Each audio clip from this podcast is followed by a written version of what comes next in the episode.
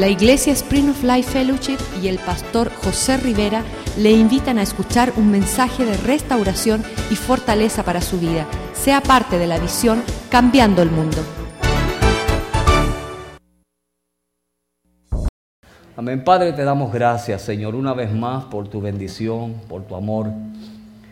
Señor, por todas las cosas que tú haces en nuestra vida. Y yo te pido, Señor, en el nombre de Jesús, que tú te glorifiques. Todo eres tú, Señor. Y aquí toda la gloria es para ti. Nosotros simplemente, como dijo Jacob, somos, somos gusanos somos solamente hombres y mujeres que nos presentamos delante de ti para tomar tu, de tu gracia y tu, y tu misericordia cada día, oh Dios. Eso yo te pido, Señor, que tú nos ministres en el nombre de Cristo Jesús. Amén.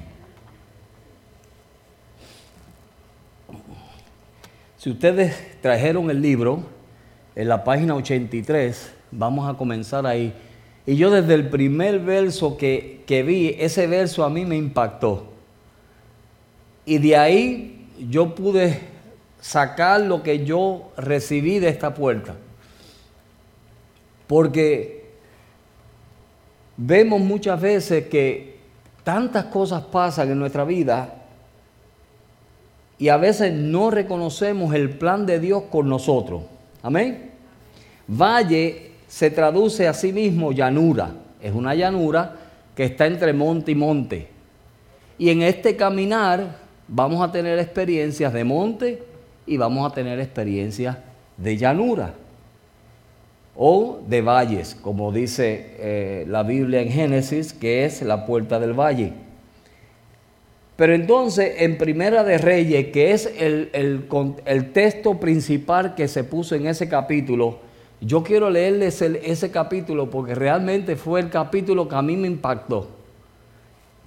Y está, se encuentra en Primera de Reyes, capítulo 20, si usted no trajo el libro, está en Primera de Reyes 20, verso 28, que dice, vino entonces el varón de Dios al rey de Israel y le habló diciendo, así dijo Jehová, por cuanto los sirios han dicho, Jehová es Dios de los montes y no Dios de los valles. Yo entregaré toda esta gran multitud en tus manos para que conozcan que yo soy Jehová. Amén. Y cuando yo leí ese verso, rápidamente ahí lo que me, el, pensamiento, los pensamientos, para mí fue el Espíritu, comenzó a traerme toda clase de, de pensamiento y lo que yo veo aquí es el clamor que mucha gente o lo que mucha gente confiesa, que era lo que estaban confesando los asirios o sirios, que era que Dios solamente es el Dios de monte y no de valle. Ahora, ¿cómo podemos traducir eso nosotros? ¿O cómo lo podemos interpretar?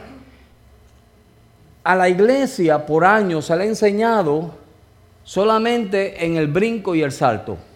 Y hay doctrinas por ahí y enseñanza por ahí que si tú no tienes un Mercedes-Benz o un Jaguar, estás en pecado. Amén. Se le llama la doctrina de la prosperidad. Y entonces, esta gente se pasan empujando a la gente hacia la emoción de brincos y saltos y los tienen siempre en la cima. Y ellos, como los sirios, dicen, Dios solamente es un Dios de monte. Amén. Pero vamos a ver hoy que Dios no es solamente un Dios de monte, pero Dios también es un Dios de valle. Y el valle es necesario en nuestras vidas para nosotros poder conocer mejor a Dios y para poder tener un mejor entendimiento de Dios, de quién es Dios. Porque si a usted solamente le hubieran dado leche y nunca más le hubieran dado nada más, ¿qué hubiera sucedido?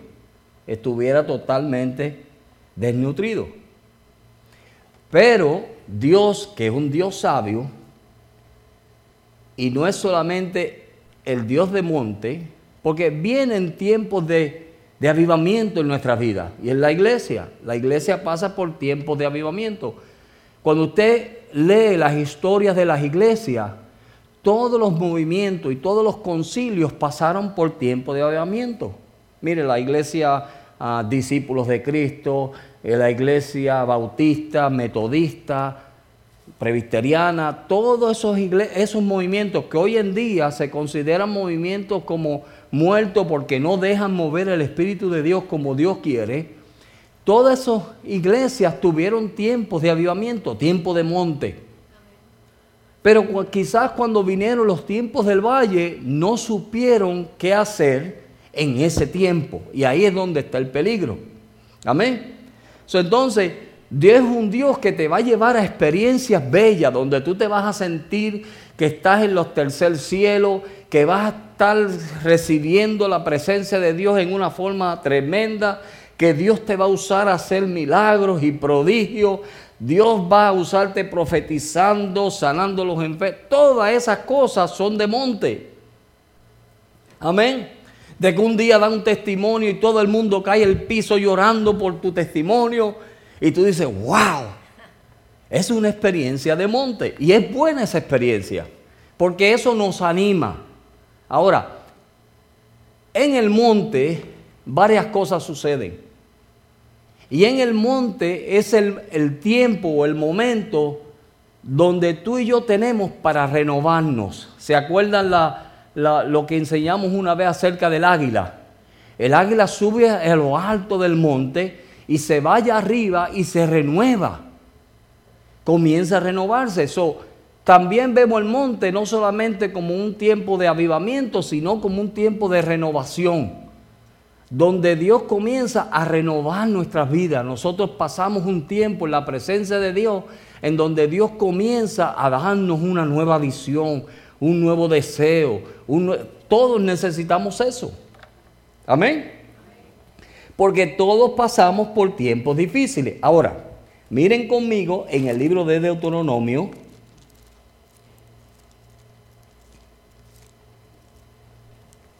El pueblo de Israel, pasando ellos por los valles, Dios les llevó, y eso es lo que quiero ahora entrar, porque en el tiempo que nosotros pasamos en el monte, es para renovarnos en Dios y recibir un nuevo toque del Espíritu. Eso es lo que sucede cuando estamos en el monte, ¿verdad? Pero entonces mire lo que sucede cuando estamos en el valle.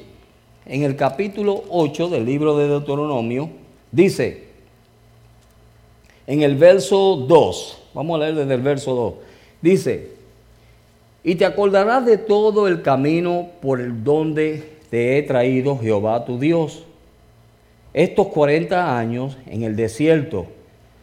Número uno, ¿para qué? Ah, para afligirte, para probarte, para saber lo que había dónde? En tu corazón. Si había de... Amén. ¿Para qué Dios tiene que llevarnos a nosotros al valle? Ahora, miren esto, como le dije al principio, muchas iglesias no enseñan eso. Hay gente que no le gusta enseñar que tú vas a pasar por pruebas y dificultades. Cuando Jesús nunca nos ofreció a nosotros un Mercedes-Benz y nunca Él dijo que íbamos a tener una vida de, solamente monte, monte, monte tras monte. Él no dijo eso. Él dijo, el que quiera venir en pos de mí, tome su cruz y sígame. ¿Cierto o falso? ¿Verdad? Eso dijo él. Otra de las cosas que él dijo fue, el que no se niega a sí mismo, ¿qué sucede? Va a perder su vida. El que no pierde su vida por causa de mí, la va a perder. Cuando nosotros tratamos de salvar nuestra vida, lo que hacemos es que perdemos la vida de Dios. Amén. Entonces,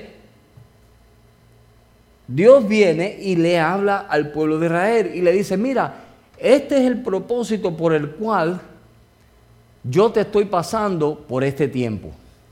¿Y cuántos de ustedes han pasado por un tiempo de valle en donde usted ha visto todas las cosas que salen de adentro, que usted dice, yo no sabía que eso estaba ahí.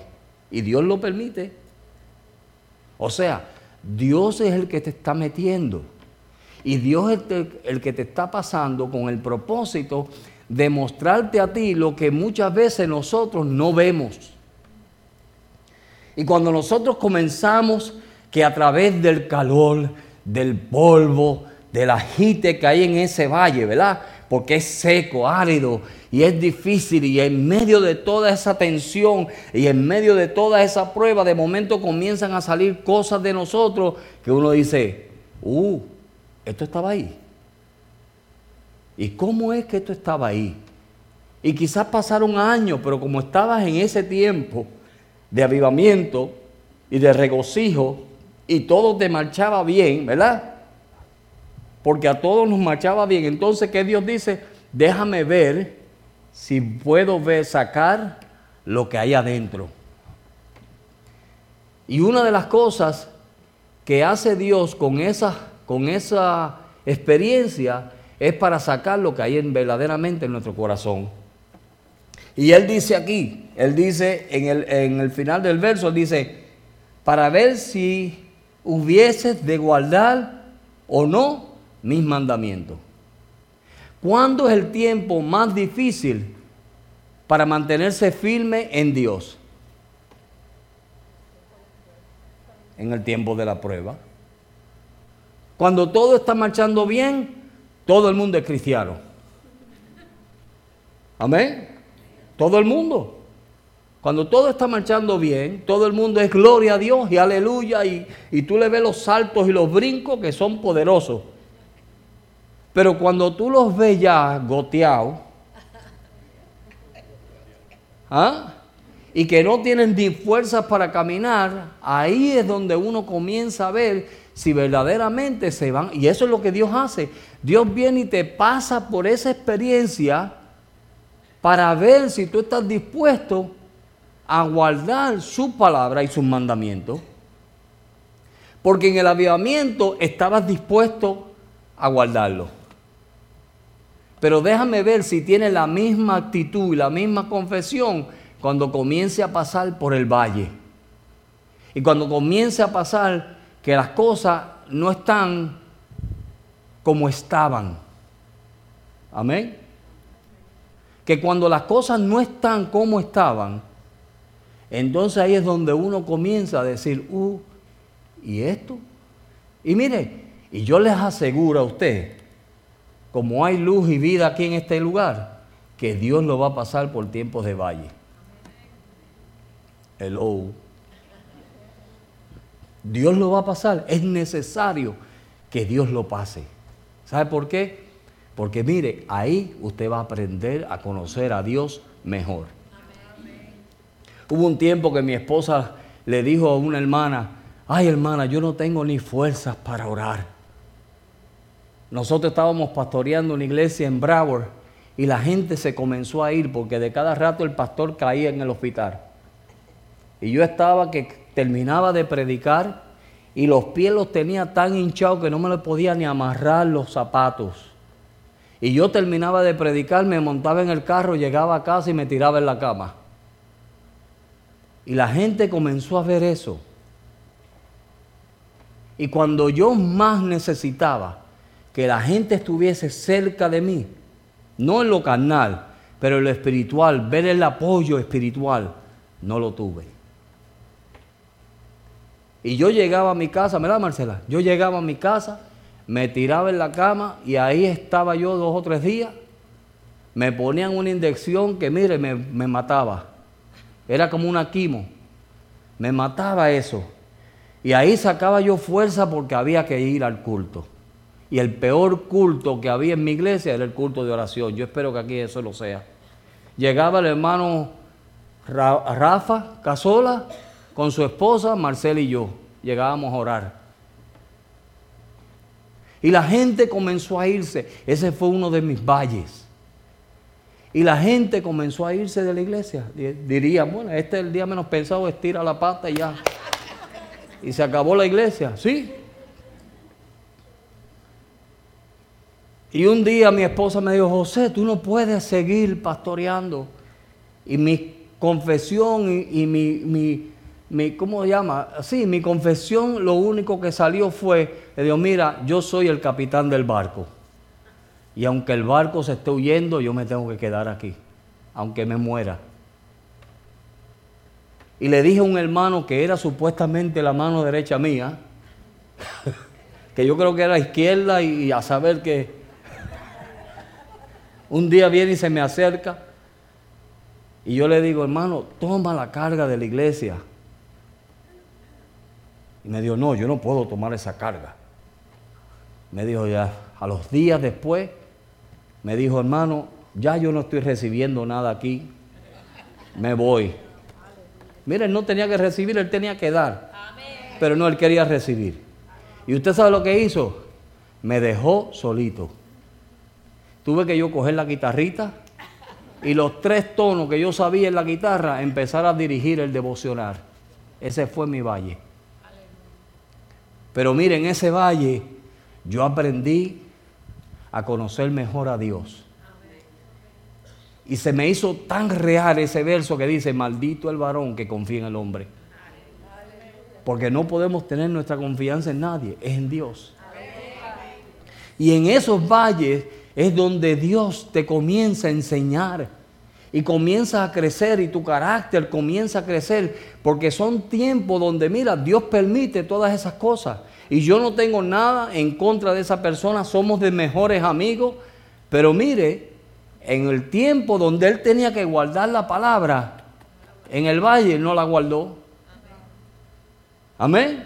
Y usted sabe qué fue lo que sucedió en Broward, que tuvimos que cerrar la iglesia porque no hubo quien tomase la carga. Por eso fue que cerramos la iglesia en Bravo. Porque mi esposa veía mi condición, yo no la veía, pero mi esposa la veía. Y lo único que yo le decía al Señor, mire, mire qué ignorancia, yo mismo me maldecía. Lo único que yo decía al Señor es, Señor, yo quiero morir predicando, yo quiero morir predicando. y casi me muero predicando. Mire la ignorancia. Por eso fue que Dios me tuvo que pasar por el valle. Para mostrarme lo grande que es Dios. Y Dios en su misericordia. Dios en su misericordia, ¿qué hizo Dios? Mire, se cerró aquello. Y a los tres días, un hermano Dios, si esto es de Dios, le darán el hígado. Si no, se muere el pastor. Mire, a los tres días me llamaron para mi hígado nuevo. A los tres días. Tuve que morir, claro que tuve que morir a mi yo. A lo que yo deseaba y lo que yo quería. ¿Ve? Pero esas experiencias te pasan a ti a conocer mejor a Dios y Dios forma en ti un carácter que en el monte no lo vas a obtener. En el brinco y el salto, mire, yo he visto gente brincar y saltar. Y son los más poderosos que usted puede ver. Es más, dicen, no, yo por el pastor hasta muero. Mentiras del diablo. Entonces, ¿por qué? Porque cuando comienzan a pasar por el valle, el peor enemigo de ellos es el pastor. Ah, por este pastor es que me está pasando lo que me está pasando. Si yo no lo hubiera sometido, si yo no me hubiera sometido a lo que me dijo, eso es lo que comienza a pasar. ¿Ve? So, en el valle aprendemos. Amén. En el valle aprendemos. Mire, y en esa misma página del 83, mire lo que dice. Muchas iglesias prometen a sus creyentes que en el camino cristiano solo le espera experiencias gloriosas y prosperidad. ¿Ah? Y no los preparan para enfrentar qué? Los valles de la vida. Y ahí así. ¿Qué sucede? Que mire, solamente es Sica manda, Sica manda, Sica manda y aquí Sica no manda nada. ¿Me entiende? O sea, todo lo que es, ah, hermano, y bajo emociones, y bajo emociones, y más emociones. Y cuando vienen tiempos difíciles y tiempos duros, no tienen de dónde agarrarse porque Sica no manda nada ahí. ¿Me están entendiendo, verdad? Es que yo soy bien criollo. Pero mire, eso es lo que pasa. Cuando la gente solamente está experimentando emociones y experiencias de emoción muchas veces, tú sabes lo que sucede, que no se preparan para el tiempo difícil. Por eso es que continuamente estamos nosotros enseñando aquí de que hay que meterse en la palabra de Dios y hay que fortalecerse en la palabra de Dios, porque eso es lo que te va a sostener en el tiempo de los valles. En los tiempos difíciles, mire, la gente se cae en pedazos. La gente comienzan a caerse en pedazos y no saben qué hacer y se desesperan porque no están fundamentados en la palabra de Dios. Pero cuando una persona, que ese era el propósito de, Dios, mire, Dios llevó al pueblo de Israel por el desierto, una de las cosas era para mostrarle lo que había en su corazón, para ver si verdaderamente lo que ellos decían era lo que iban a hacer, porque muchas veces hablamos, amén, hablamos muchas cosas, pero cuando viene el punto de hacerlo, mm, no todo el mundo lo hace. Entonces Dios dijo, espérate, déjame ver. Por eso fue que le dijo a Pedro, Pedro, ¿me amas? Y volvió e insistió, Pedro, ¿me amas? Y Pedro, ¿me ama? Y él dijo, espérate, este está tratando de meterse más profundo de lo que yo estoy oyendo. Amén. En otras palabras, Pedro, tú estás dispuesto a tomar la cruz. Pedro, tú estás dispuesto a hacer lo que yo te estoy llamando a hacer. Pedro, tú estás dispuesto a pasar las pruebas que te van a venir. Oye, cuando Dios escogió a Pablo, Él no le dijo, te voy a dar un Mercedes Benz. Él le dijo, no te preocupes, que te voy a mostrar todo lo que tú vas a padecer. si a mí me hacen un llamado así, yo digo, espérate, déjame pensarlo. Pero Dios toma a Pablo y la primera palabra que viene a, la vida de Pablo es, te voy a mostrar lo que vas a padecer. Y va alabado. O sea, ni el avivamiento derecho para el desierto. Derechito para el valle. A ustedes Dios le ha dado oportunidad, pero a Pablo no le dio oportunidad. El mismo Jesús fue llevado por el Espíritu al desierto, al valle. Y ahí fue tentado por Satanás para ver si él iba a cumplir la palabra de Dios. Amén. Y vino y le citó a Satanás los versos de Deuteronomio no solo de pan viviría el hombre. Y comenzó él. ¿Por qué? Porque estaba fundamentado en la palabra de Dios. So, tú vas a pasar por valles, pasaremos por valles. Por pruebas, sí, tenemos que pasar. Es necesario. Es más, hay que orar para que usted pase por pruebas. Amén. No hay mucho amén hoy. Esa es la puerta del valle, donde el cristiano tiene que ser balanceado en su vida cristiana, de que tiene experiencias de avivamiento, pero también tiene experiencias de valle, donde has pasado por prueba y has salido victorioso. Amén. Que has salido victorioso de esa prueba que pasaste.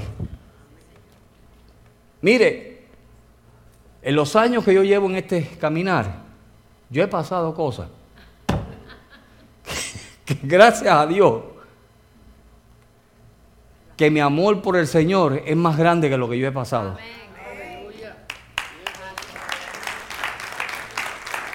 Porque ya era para decir, mire, adiós. Amén. No, pero yo sé quién me llamó a mí. Y yo sé a quién yo estoy sirviendo. Y yo sé lo que Él me dijo. Él nunca me prometió un Mercedes-Benz. Si me lo da, amén. Pero nunca me lo prometió. Entonces, como Él me prometió una cruz, y Él me dijo, si no te niegas a ti mismo, te buscas un lío. Así que niégate. Toma mi cruz y sígueme. Yo he tomado mi cruz. Y en aquel día, en vez de una cruz, me va a dar una corona. ¿Se acuerdan del himno, verdad? En aquel día, Dios nos dará a nosotros una corona. Amén. Una de las cosas que pasan es que podemos primero conocer a Dios mejor. Amén. O podemos amargarnos. Y ahí es triste. ¿Usted ha visto personas así? comienzan a pasar por pruebas y no saben que es un valle, que Dios los está pasando y comienzan a amargarse. Comienzan a dejar que el diablo venga y meta cosas en sus corazones. Entonces ya comienzan a hablar del pastor, de la iglesia, de los hermanos, de todo el mundo. Tú los llamas y no te contestan las llamadas. Que yo le he a fulano de tal, si yo no le he hecho nada. Pero no quieren hablar contigo. ¿Por qué? Amén. Entonces dejan que el enemigo venga y siembre cizaña. ¿Ve? Dios viene y siembra la palabra y por la noche, si tú no te cuidas en el tiempo oscuro, en el tiempo difícil, si tú no te cuidas, Él viene y saca esa semilla y pone cizaña. Y así hay mucha gente. Simplemente porque no fueron lo suficientes maduros para entender de que Dios los estaba pasando por un valle de prueba para ver si habían de, de guardar la palabra de Dios a ver si se iban a mantener firmes como dijeron. Amén. Mire, el amor de Dios o el amor hacia Dios se prueba a través de nuestro servicio y nuestra entrega a Dios. Dios quiere ver eso. Usted le puede decir a una persona, a su esposo, a su esposa, a su hermano, a su hermana, le puede decir, ay, te amo, te amo, te amo, como los días de las madres. Todos los años se celebran los días de la madre, pero en el año completo le hacen la vida imposible a la pobre madre y hay que celebrarle el Día de las Madres un día. Yo no le veo la lógica a eso. ¿Me entiendes? Y entonces, cuando tú amas a Dios, no importa por donde Dios te pase, porque ese amor siempre debe estar ahí. Amén.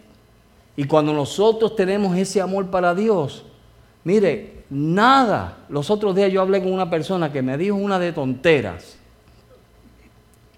Tonteras. Que yo digo, Dios mío, ¿y esto? Y por eso tú... Yo dije, hermano, tú a quien sirves a Cristo. Tú a quien sirves al Señor. Mientras tú sirvas al Señor, no importa. No te preocupes por eso. Tómalo como que es una prueba de Dios para hacer algo en tu vida. Y eso me ha ayudado a mí a través de los años de ver todas las cosas como que viene, mira, lo bueno y lo malo que viene de Dios. Y cuando yo lo veo así, yo digo, amén, gracias Señor, porque algo tú estás haciendo conmigo. Señor, tú permitiste esto con un propósito. Gracias, me estás enseñando algo. Amén. Cuando Dios te pasa a ti por un valle así, primero mira al cielo y dile, Señor, ¿por qué tú estás permitiendo esto? Porque una hoja, una hoja no se mueve si Dios no lo permite. Amén. Y si nuestra vida está en las manos de Dios, todo lo que nos pasa a nosotros es porque Dios lo ha permitido con un propósito, porque Dios tiene un propósito con nosotros. Amén. Y como Dios tiene un propósito con nosotros, entonces ¿qué sucede? No nos vamos a amargar, porque vamos a estar viendo el propósito de Dios.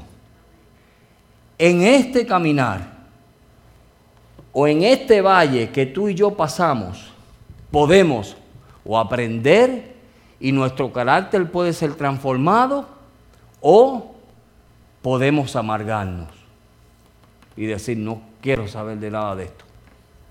Ese es el peligro del valle. Dios te pasa y Dios dice, dale que tú puedes. Es más, yo voy a estar contigo. Amén. Y yo voy a pasar ese valle contigo. Y mientras tú reconozcas que Dios está contigo, mire, vas a pasarlo y lo vas a pasar y van a venir las pruebas que vengan. Y mira, y va a pasar. Ayer yo estaba hablando con un pastor, con el pastor del Salvador, estaba hablando anoche. Me dice, ay pastor, tú no sabes lo que me está pasando aquí. Le han pasado una de pruebas por allá. Y yo me eché a reír. Y yo me eché a reír, pero a cascajadas. Me dio un mal de risa en el teléfono. Y él contándome su tragedia y yo riéndome. y él me dice, pastor, a mí no me gusta esa risita. y yo le dije, yo le dije, hermano Girón, bienvenido al club. Por eso yo me río, porque yo me acuerdo de los tiempos que yo pasé y lo que yo he pasado y lo ve usted pasando ahora lo mismo. Por eso me causa gracia a mí, porque yo sé que Dios es fiel para ayudarlo y llevarlo adelante. Amén. Pero le digo sinceramente, cosas que, pasan que a veces uno dice, Señor, pero ¿por qué es esto? Miren en el, en el libro de Hebreos, capítulo 5.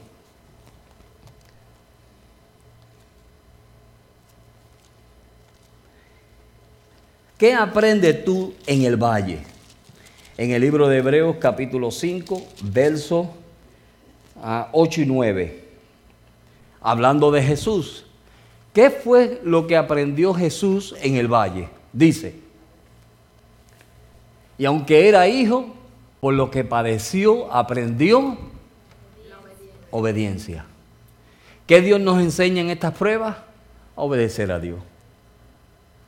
El valle es, una buen, es un buen lugar para aprender obediencia,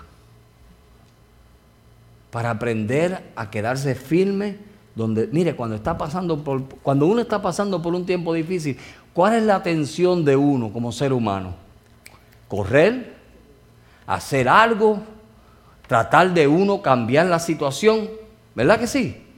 Uno comienza a buscar y comienza la mente a correr a ver qué hago para que esta situación se cambie. No. Lo mejor es obedecer a lo que Dios te dice. Y muchas veces la palabra de Dios en el valle es aquietaos y mirad la salvación de Jehová. Muchas veces eso es lo que sucede, donde Dios te dice, estate quieto, no te preocupes, yo voy a pelear tu batalla. Y si nos mantenemos firmes, ¿Qué hacemos? Que damos un paso más hacia la obediencia. ¿Ve? Porque Jesús, aunque era hijo, por lo que padeció, aprendió obediencia. Y habiendo sido perfeccionado, amén. ¿Qué significa esa palabra perfección? Madurez. En otras palabras, en ese valle él maduró. Él pudo madurar, dice, y viendo sido perfeccionado, vino a ser el autor de eterna salvación para todo lo que le obedecen. Amén. No solamente aprendió obediencia, sino que maduró, creció, se perfeccionó. Dios usó el valle para perfeccionar una área de su vida que necesitaba perfección o madurez esos valles que nosotros estamos pasando son necesarios. Es puesto por Dios para hacer una obra en nuestras vidas. O sea, es necesario que tú y yo pasemos por los valles. ¿Por quién lo mandó? Dios. Dios mandó que nosotros pasemos por esos valles. ¿Para qué?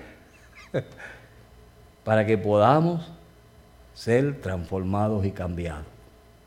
Amén. Romanos capítulo 5.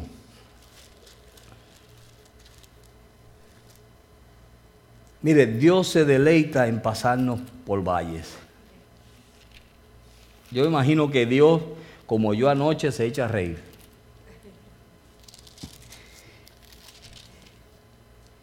Y Él se comienza a reír al ver la obra tan linda que Él está haciendo en nosotros, al ver la fidelidad nuestra, al ver que estamos creciendo.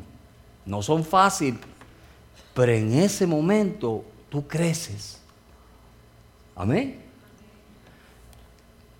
Quizás tú eras una persona, no sé, una persona de mal carácter o una persona que nunca terminabas nada, todo lo dejaba incompleto.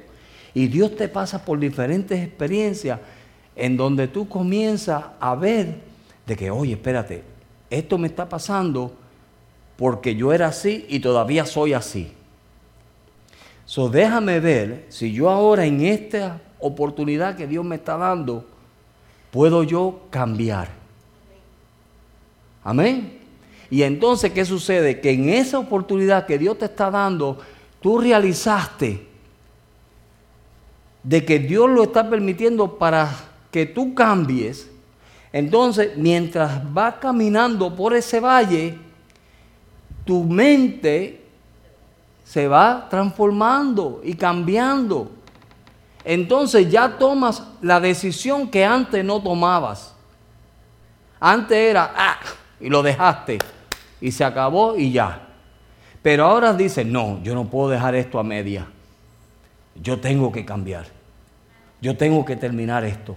Esto que yo comencé, yo lo tengo que terminar. ¿Y tú sabes qué sucede? Comienzas a ser perfeccionado. Amén. Comienza a tener una madurez en tu carácter.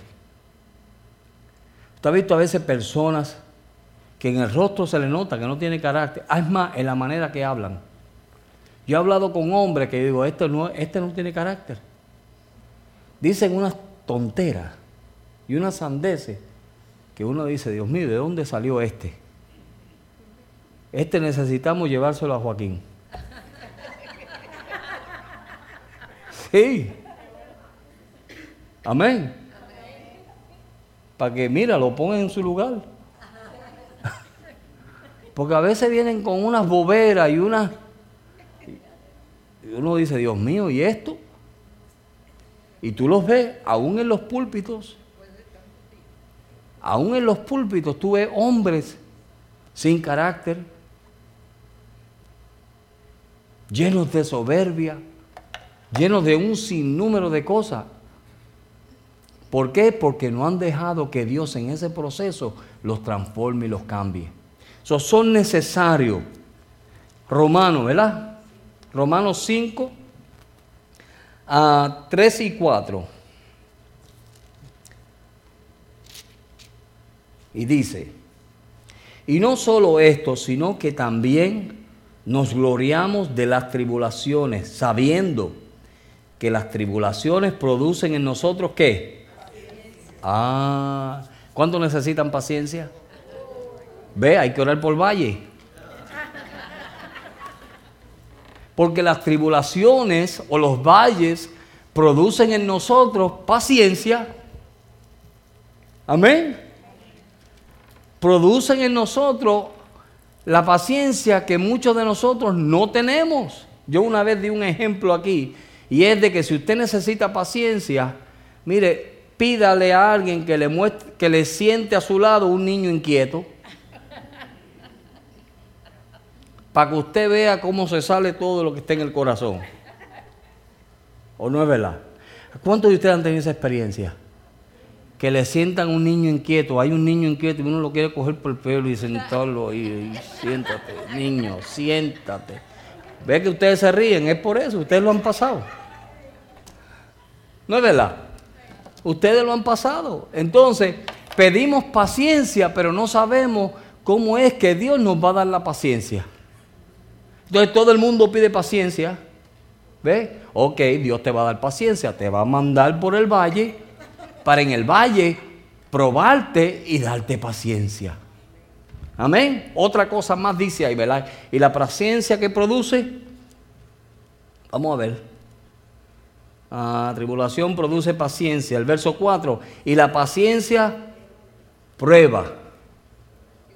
Y la prueba, esperanza. Miren qué lindo. O sea, Dios produce en nosotros paciencia. Y si ustedes leen el capítulo anterior, ¿de quién está hablando ahí? El capítulo interior de, de, de Romano, el capítulo 4, ¿de quién da el ejemplo Pablo? De Abraham. De Abraham. ¿Qué tuvo que tener Abraham? Paciencia. Y fue probado. Y esa paciencia le dio esperanza. Amén, hermano. Miren qué, qué lindo es esto. Miren, esto es tremendo. Dios te pasa por el valle para darte paciencia. Amén. Y la paciencia va a producir en ti una prueba. Y la prueba va a producir en ti la esperanza de qué? Una esperanza contra esperanza. ¿De qué es la esperanza que va a producir nosotros? Mira, de poder tener la esperanza de que yo voy a cambiar. Amén. ¿Cuántos tienen esperanza que van a cambiar?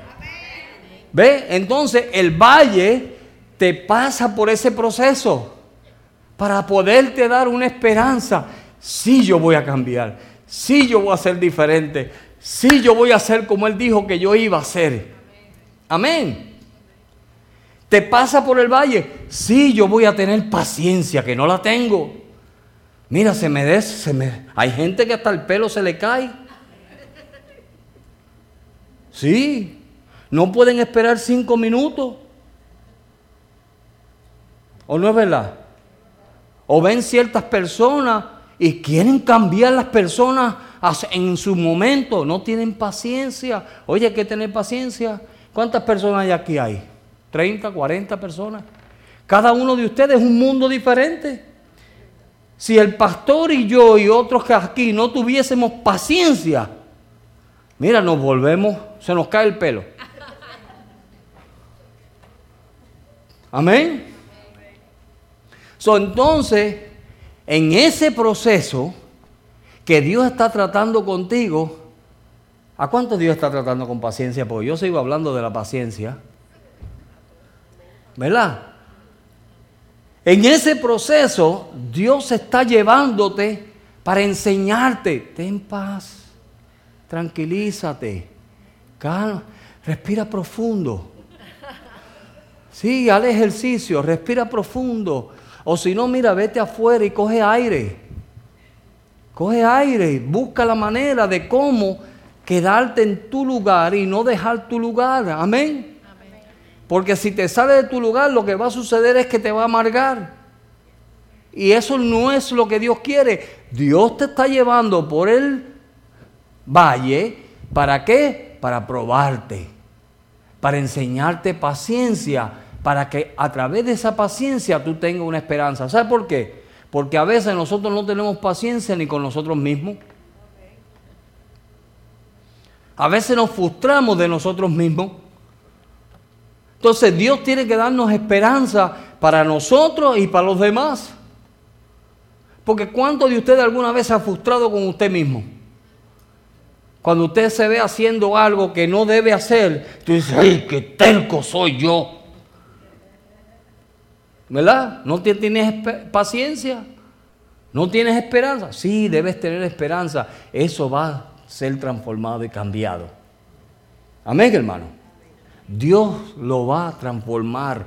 El valle es necesario. Es necesario.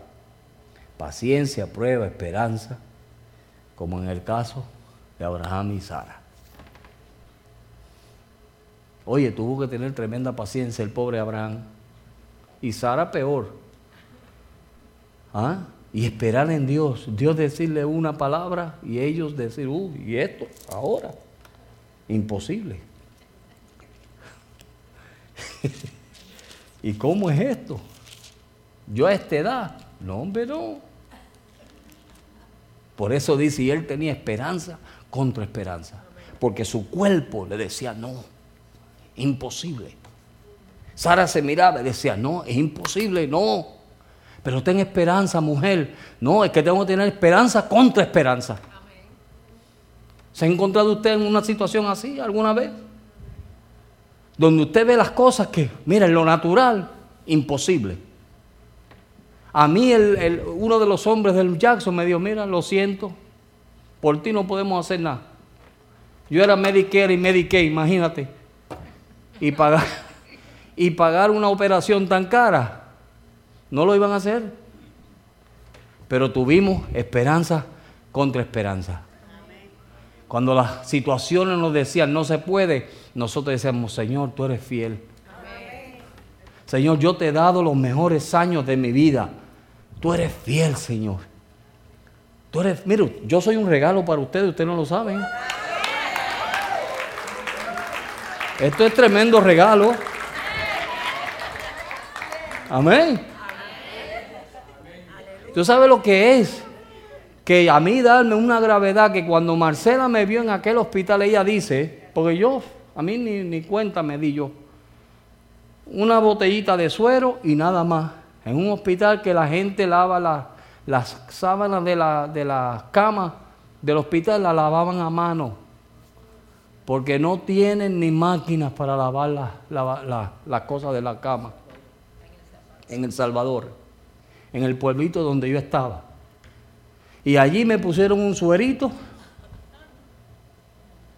Y mire, mire, es que Dios es tremendo. Dios te pasa por el valle, pero Dios de antemano ya sabe lo que Él va a hacer. Eso es lo lindo, eso es lo que nosotros tenemos. Mire, eso yo lo aprendí en ese valle, porque eso yo no lo sabía. El doctor que teníamos en la congregación, que era gastroenterólogo de eso.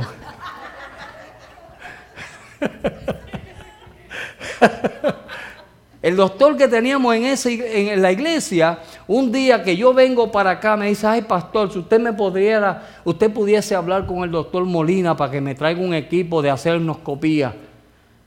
Porque el que yo lo tengo y, y le compramos uno viejo, antiguo, que había que mirar así.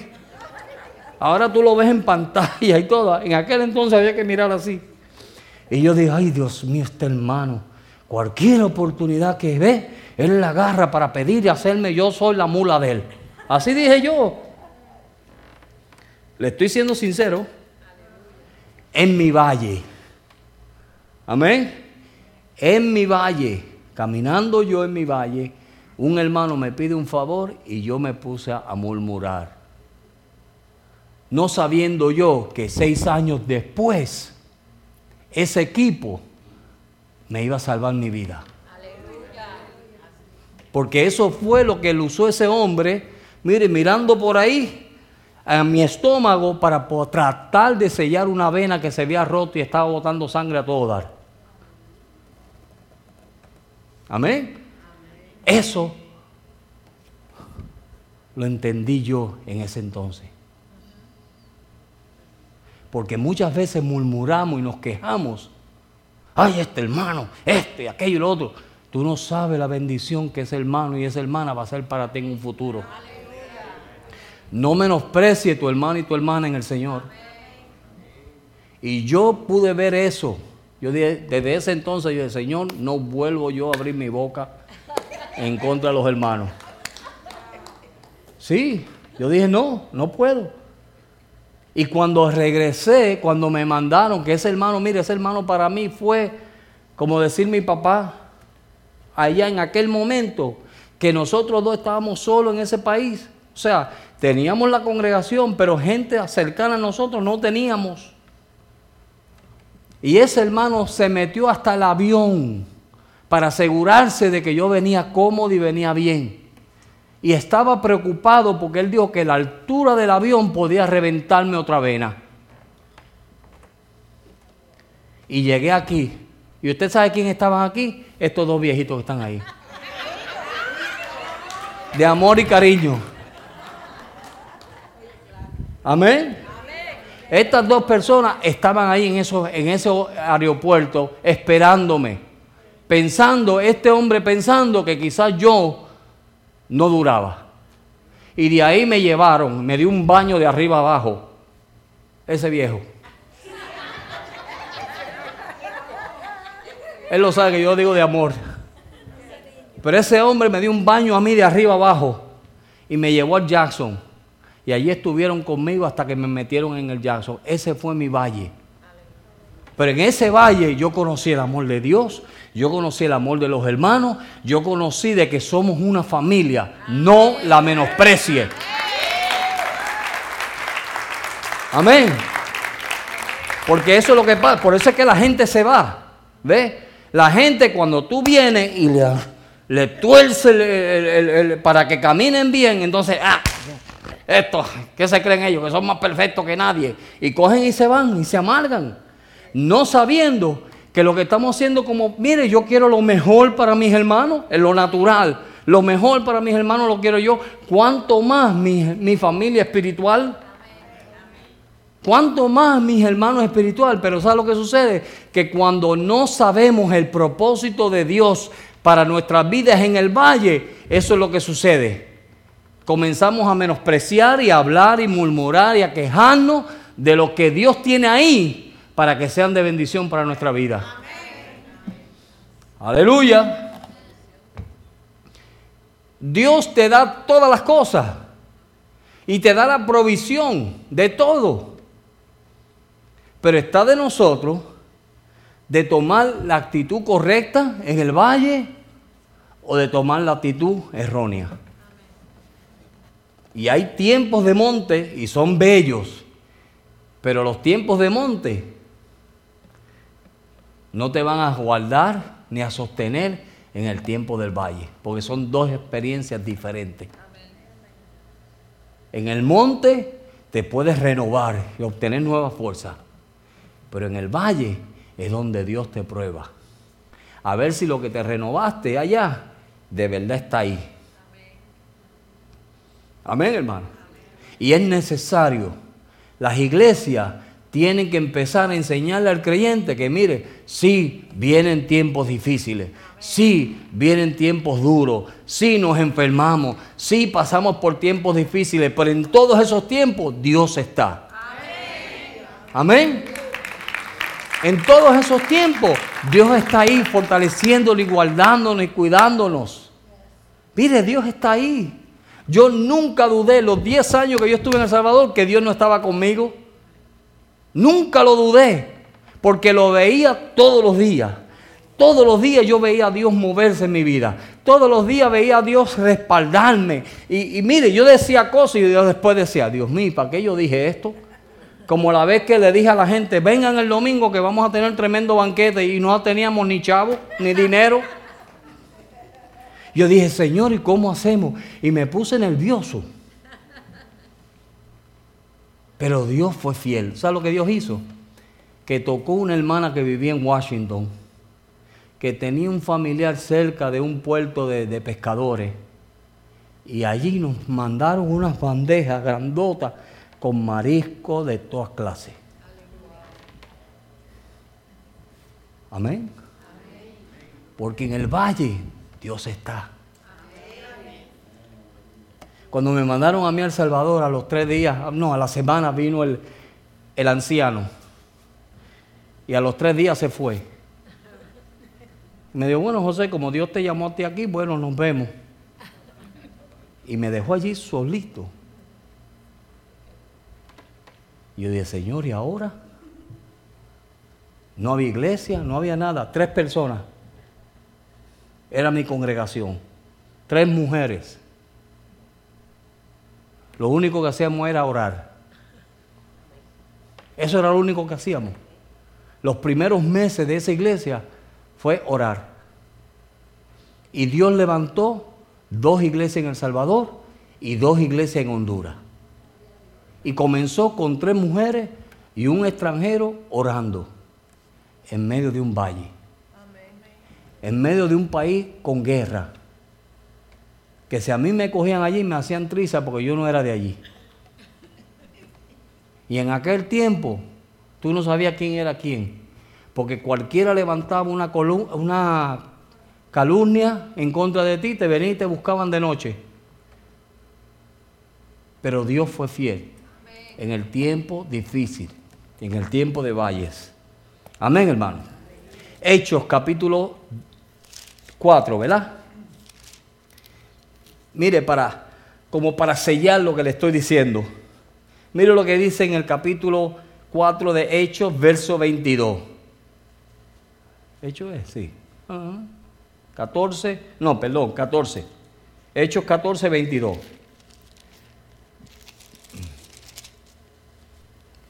Mire lo que Pablo le dice a los hermanos confirmando los ánimos de los discípulos y exhortándoles a permanecer, a que permaneciesen en la, en la fe y diciéndole, es necesario, hermanitos, es necesario que a través de muchas tribulaciones entremos en el reino de los cielos. Amén. Hermanos, es necesario. Las pruebas, denle la bienvenida. Los valles, tráelos, Señor. Son buenos porque me van a probar mi fe. Van a probar el amor que yo tengo por ti. Van a probar mi fidelidad. Todo eso lo van a probar. Por eso es que está la parábola de la arena y de la roca. ¿Se acuerdan? Las casas. Podemos edificar nuestra casa o en la arena o en la roca. En la arena edificas bien y estás contento y animado y gozoso y todas esas cosas. Pero cuando viene la tormenta, la primera que se va es la arena. Pero en la roca vienen las pruebas, las dificultades y tú te mantienes firme. ¿Ve? Eso es lo que estamos tratando de enseñarle hoy. Son necesarias los valles, son necesarios. Esa experiencia en nuestra vida tiene que ser afirmada. Y cuando te venga una prueba, por favor, no te amargues. Tómala de Dios y dile, Señor, gracias, porque tú me vas a dar la fuerza para pasar esta prueba. No le eche la culpa a nadie. Sí, porque ese es el problema de nosotros, que comenzamos a echarle la culpa a la gente. Ay, es por tu culpa. Ay, si yo no hubiera, si tú no hubieras dicho esto, y si tú aquello, y comenzamos a pelear unos con otros, y no es así. Tómalo de Dios. Señor, gracias por lo que tú estás haciendo conmigo. Primera de Pedro, y ya terminamos con este versos. En Primera de Pedro.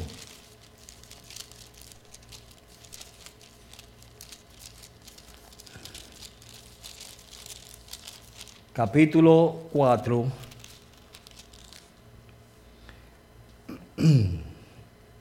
verso 12 y 13. Amados, no os sorprendáis del fuego de prueba que os ha sobrevenido, como si alguno, como si alguna cosa os aconteciese. ¿Ah? Como si alguna cosa extraña os aconteciese, ¿verdad? Si no gozaos por cuanto sois, ¿qué? ¿De quién?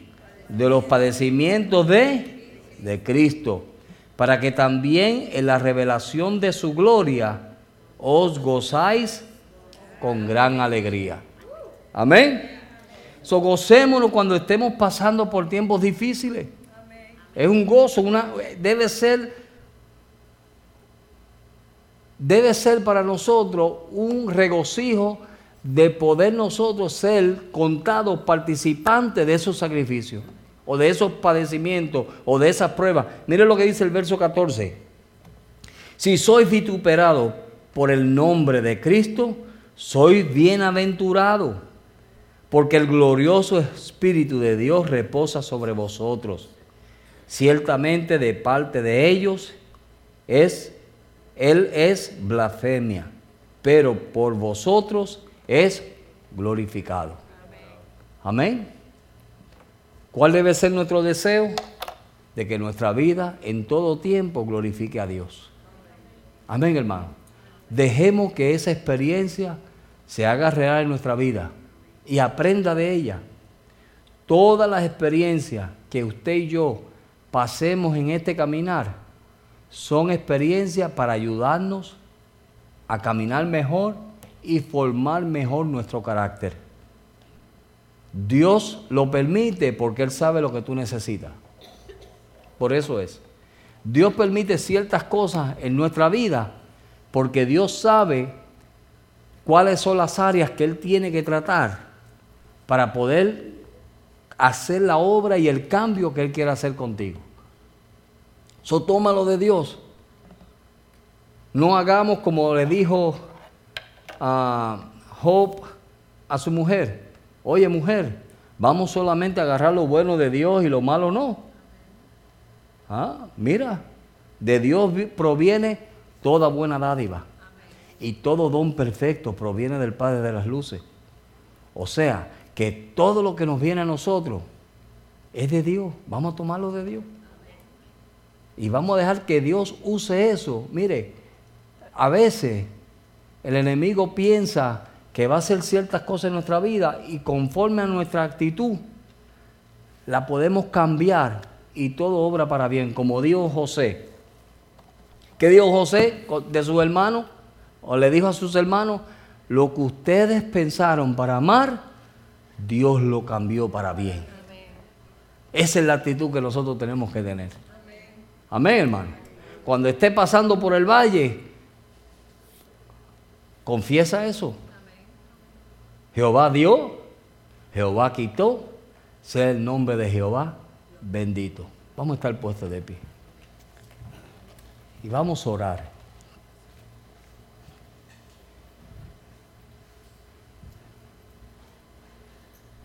Señor, te damos gracias por este día. Gracias, Señor, por la obra que tú estás haciendo en cada una de nuestras vidas, oh Dios. Yo te pido, Dios, en el nombre de Jesús, que a cada hermano y a cada hermana aquí presente que tú has, traído aquí a este lugar esta noche, tú les traíste con el propósito de que ellos pudiesen escuchar esta palabra. Y yo te pido, Señor, que cualquiera que sea la situación y el valle que ellos estén pasando, Padre, yo te pido que tú les ayudes que tú les des el entendimiento de que tú eres el que le estás pasando por ese lugar, que tú estás con ellos, que tú estás formando una, un carácter, estás haciendo una obra en sus vidas, Señor, una obra nueva que, que en el monte no la puedes hacer, pero la quieres hacer ahí en el valle, oh Padre. Ayúdales, fortaléceles, guárdales, Señor que podamos salir de todos estos valles, Señor, que vamos a estar pasando. Dios mío, que podamos salir llenos de poder como tu Hijo salió del desierto, lleno del poder de Dios, lleno de tu presencia, lleno de tu conocimiento, lleno, Señor, de, de toda tu gracia, Señor. Ayúdanos, oh Padre. Señor, gracias te doy por este día y pido que tu bendición continúe sobre tu pueblo. En el nombre de Cristo Jesús. Amén.